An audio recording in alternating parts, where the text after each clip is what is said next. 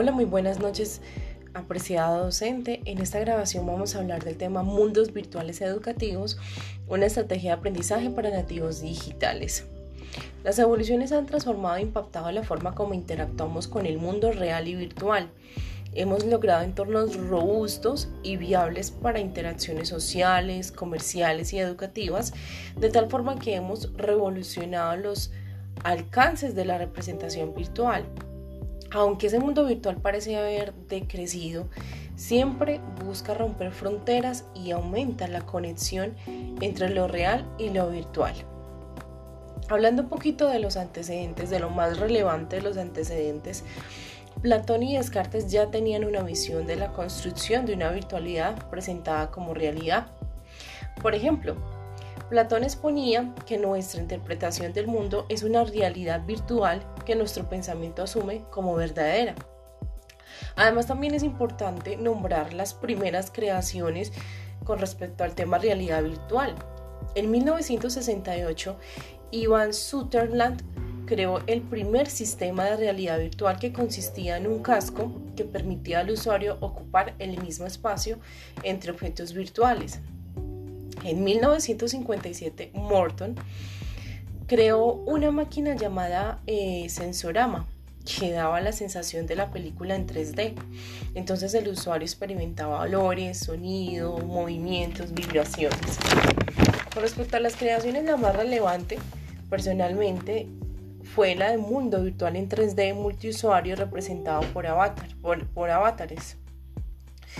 Eh, esos avatar eh, yo lo experimenté en algún momento de mi juventud en la que tenía un juego que se llamaba o que se llama Imbu en la que tenía la oportunidad uno de crear un simulador con diferentes características de acuerdo a su gusto, color de cabello, ojos, cuerpo y este avatar se comunicaba con otras personas a través de un chat podía elegir los lugares donde se podía encontrar con esas personas, podía crear amistades o romances.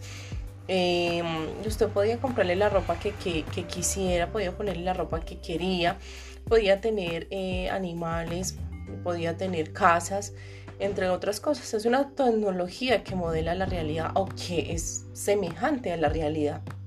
Tiene acción sobre el entorno, tiene una identidad porque usted le colocaba el nombre al avatar además que también realizaba acciones eh, con el entorno, tenía expresiones gestuales y corporales. Ya en cuanto a las predicciones de los escenarios, convergerán algunas, como por ejemplo, en los mundos virtuales, el íntimo, simulación, que se refiere a las habilidades, la política, el trabajo, actividades eh, sociales como educación, entretenimiento, comercio, amistades, romances ya estamos hablando de lo, de lo personal de cada individuo versus simulación. En cuanto al mundo espejo es lo externo y la simulación, que es el reflejo del mundo físico. Entonces la ubicación, las fotografías. Con la realidad aumentada estamos hablando de lo externo, pero ya de lo aumentado. Entonces, por ejemplo, se extenderán los, los, los objetos y las representaciones virtuales. Ya no estamos hablando de algo tan real. Y con respecto a lo que es eh, eh, que es lo íntimo y lo aumentado, tenemos sistemas para el registro de la, de la vida del usuario que permiten notas de texto, de notas de voz o incluso algunos gráficos. Eh, esas representaciones virtuales nos permiten aumentar la, la sensación de inmersión los sensores conectados con el mundo permitirán monitorear y el exterior y tener información pertinente de la realidad en el tiempo real.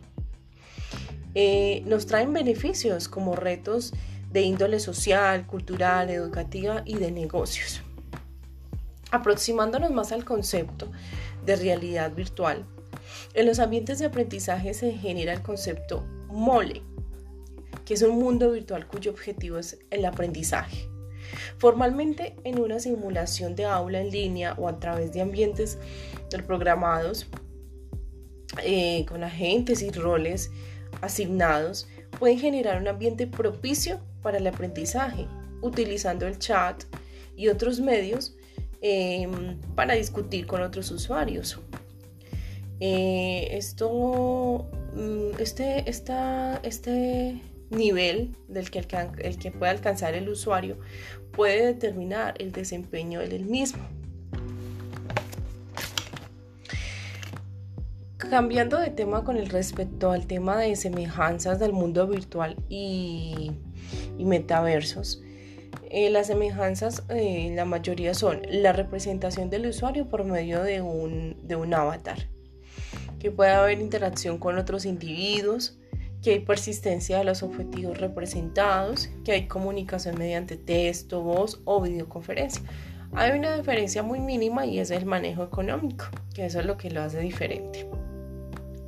Con respecto a la respuesta del por qué utilizar los mundos virtuales, todavía existe mucho escepticismo y limitaciones para desarrollar proyectos innovadores que realicen aportes para el aprendizaje de los entornos escolares presenciales y virtuales. Todavía nos cuestionamos y decimos, ¿será que vale la pena esforzarnos para incursionar, capacitar y desarrollar, estas actividades? Con respecto a los cambios generacionales, la sociedad global ha sufrido cambios dramáticos desde el fin de la Guerra Mundial. Dichos cambios originaron la aparición de ciertas características que determinaron la cultura y el comportamiento de generaciones. Por ejemplo, entre los 80 y los 90, em, con respecto a los TIC, generó condiciones hacia la globalización, con respecto a la adquisición de computadores personales, Internet, al comercio y público en general.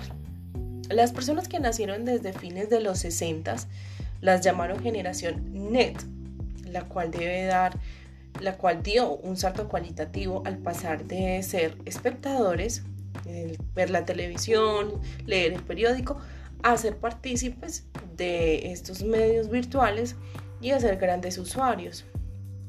Con respecto a la generación E, mm, las, las peculiaridades de esta generación es la tecnología como satisfactoria con respecto a entretenimiento, comunicación, información y lo más relevante, formación. Con respecto a la parte neurológica, las ventajas neurológicas con respecto a la realidad virtual, la UNESCO en colaboración con la empresa Naledi 3D Factory han explorado y desarrollado entornos de realidad virtual como estrategias de enseñanza en África, teniendo como como características eh, principal el permitir una interacción con el estudiante transparente en tiempo real en un ambiente 3D en el que le permiten manipular los objetos realista. Con respecto a la realidad virtual propicia, eh, dentro de las ventajas neurológicas está las aptitudes multisensoriales, multiperceptuales y multidimensionales mejorando facultades de comprensión. Ayuda a contextualizar el, material didáctico, eh, potenticismo, instrumento de visualización, eh, de los procesos neurológicos y sensoriales que intervienen en la realidad virtual en los seres humanos son la vista, porque es la principal interacción con el mundo, el oído, porque ha permitido la evolución del cerebro, la memoria, porque es el mecanismo de persistencia de información.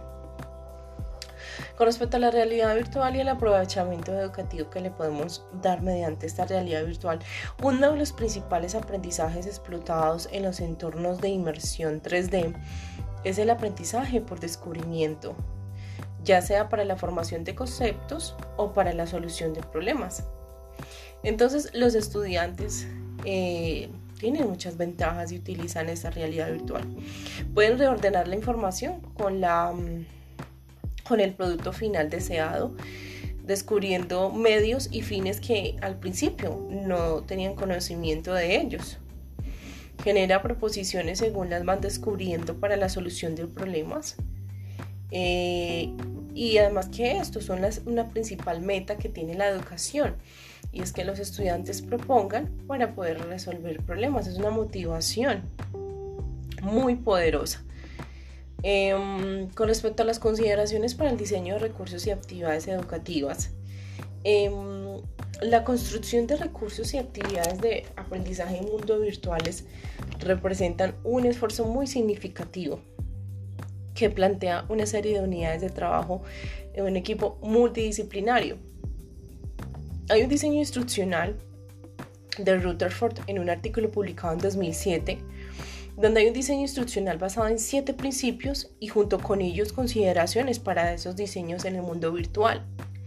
Por ejemplo, que sea accesible y justo, o sea, elegir un mundo virtual accesible y con múltiples formatos, múltiples opciones que sea flexible en el uso de participación y planeación, o sea, con estrategias diversas, em, interactivas como discusiones, simulaciones, ejercicios, cuestionarios, examen oral, que sea sencillo y coherente. Entonces, herramientas intuitivas y no tan complejas para evitar distraer al estudiante. La información explícitamente y que se perciba fácilmente, o sea, cuidar el diseño gráfico de los recursos con información que sea visible y que se pueda leer. Apoyar al estudiante en el ambiente de aprendizaje, entonces proporcionar todos los medios para tener comunicación con el alumno a través del chat, del teléfono, de una videollamada. Minimizar o eliminar esfuerzos físicos o requerimientos innecesarios. Entonces no gastar el tiempo ni los recursos con actividades complejas y costosas. El espacio de aprendizaje se adapta tanto a los estudiantes como a los métodos. Entonces, desarrollar diversas estrategias online que faciliten y fomenten diversos estilos de aprendizaje. Con respecto a la metodología de construcción, eh, se requiere de un equipo multidisciplinario, como ya lo había dicho anteriormente, y unas herramientas técnicas especializadas, por lo cual es un proceso muy complejo que requiere tiempo de desarrollo. No desperdiciemos en lo mínimo ningún recurso, por pequeño que parezca. Entonces, en cuanto a herramientas, requerimos de planificación y seguimiento de proyectos, herramientas de documentación de procesos, herramientas de esquematización de contenidos, herramientas de desarrollo de componentes 3D, herramientas eh, para el desarrollo, para el lenguaje, ¿cierto? Para programación de lenguajes, en cuanto a las actividades para el desarrollo de elementos, para el diseño de recursos, para un mundo virtual, entonces debemos exponer relevamiento de requerimientos, entonces objetivos, eh, metas, especificación de componentes de, del aula virtual, especificación de interacciones, necesitamos un diseño de componentes, un diseño de interacciones, un desarrollo del ambiente virtual y una evaluación del ambiente virtual. En cuanto al equipo multidisciplinario que debe participar y estar formado para esta realidad virtual, necesitamos un experto disciplinar del recurso a diseñar. Necesitamos un experto pedagógico, necesitamos un modelador 3D, un programador y un encargado de la plataforma. Para concluir con respecto a estos mundos virtuales, a pesar de las dudas, siguen creciendo para lo que debemos impulsar los desarrollos que exploten las ventajas de estos ambientes en beneficio de la educación, tomando en cuenta las capacidades de las herramientas y los distintos estilos de aprendizaje que lo hacen complejo enseñar y a las nuevas generaciones, que es un proceso muy complicado, pero que requiere de esfuerzos conjuntos. Muchas gracias.